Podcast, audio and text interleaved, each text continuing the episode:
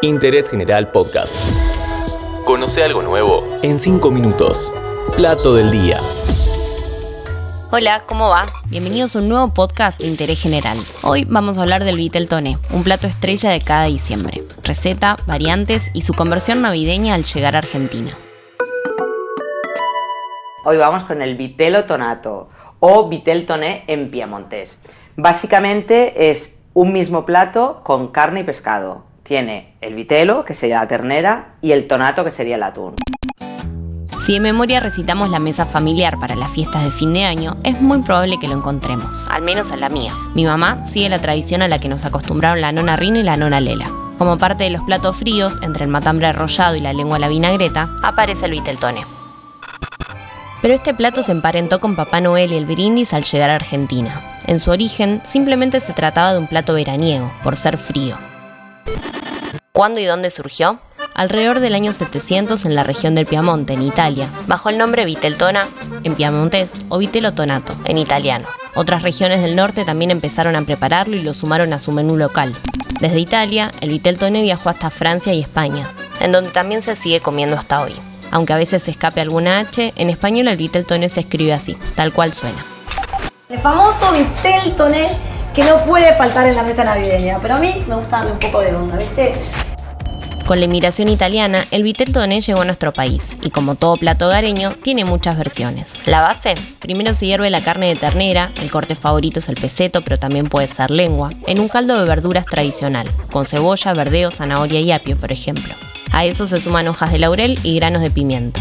Una vez cocida, la carne se corta en fetas y se sirve con una salsa a base de atún pero desde ahí surgen los gustos y costumbres. Las diferencias empiezan en el grosor de la carne. Puede ser al estilo original italiano, cortada bien finita, casi como un fiambre, o más al estilo local, de casi un centímetro de alto. Los ingredientes de la salsa también varían. Además del atún, se incorporan huevos, aceite y anchoas. Algunos le agregan mostaza, otros mayonesa o queso crema, más una parte del caldo de cocción.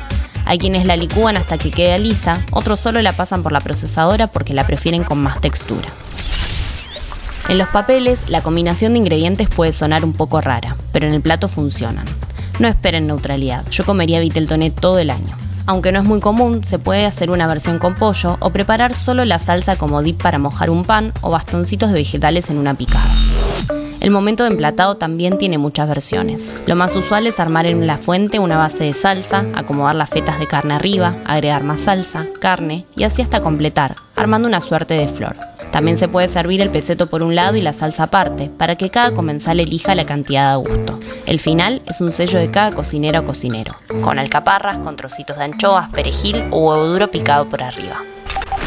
En Argentina, el vitel toné tuvo su época más célebre hace unas décadas, tiempo de preparaciones con crema y mayonesa. Pensemos por ejemplo en la ensalada rusa y la ensalada Waldorf pero sobrevivió en el hogar y en algunos otros lugares conocidos por los fanáticos. Por ejemplo, en la confitería las violetas lo preparan desde siempre. Están las entradas de la carta o se puede llevar al peso.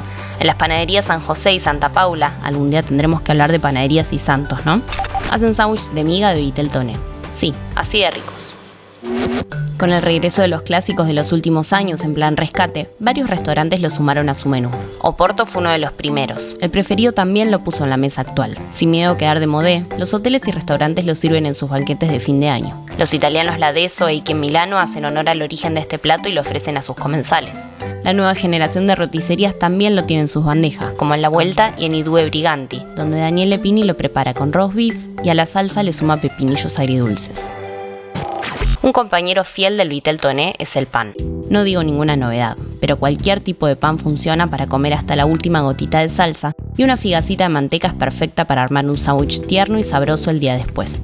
Como posiciona la textura cremosa de la salsa, le quedan muy bien los detalles frescos, como las alcaparras o los pepinos, el tomate, el repollo cortado bien finito o una hoja crocante de lechuga. Pensalo en plan pileta. Va genial.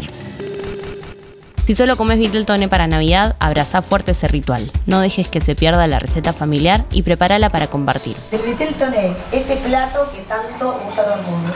Si te gusta mucho, animate a abrir la temporada antes de que llegue Papá Noel y exténdela por más tiempo. Me lo vas a agradecer.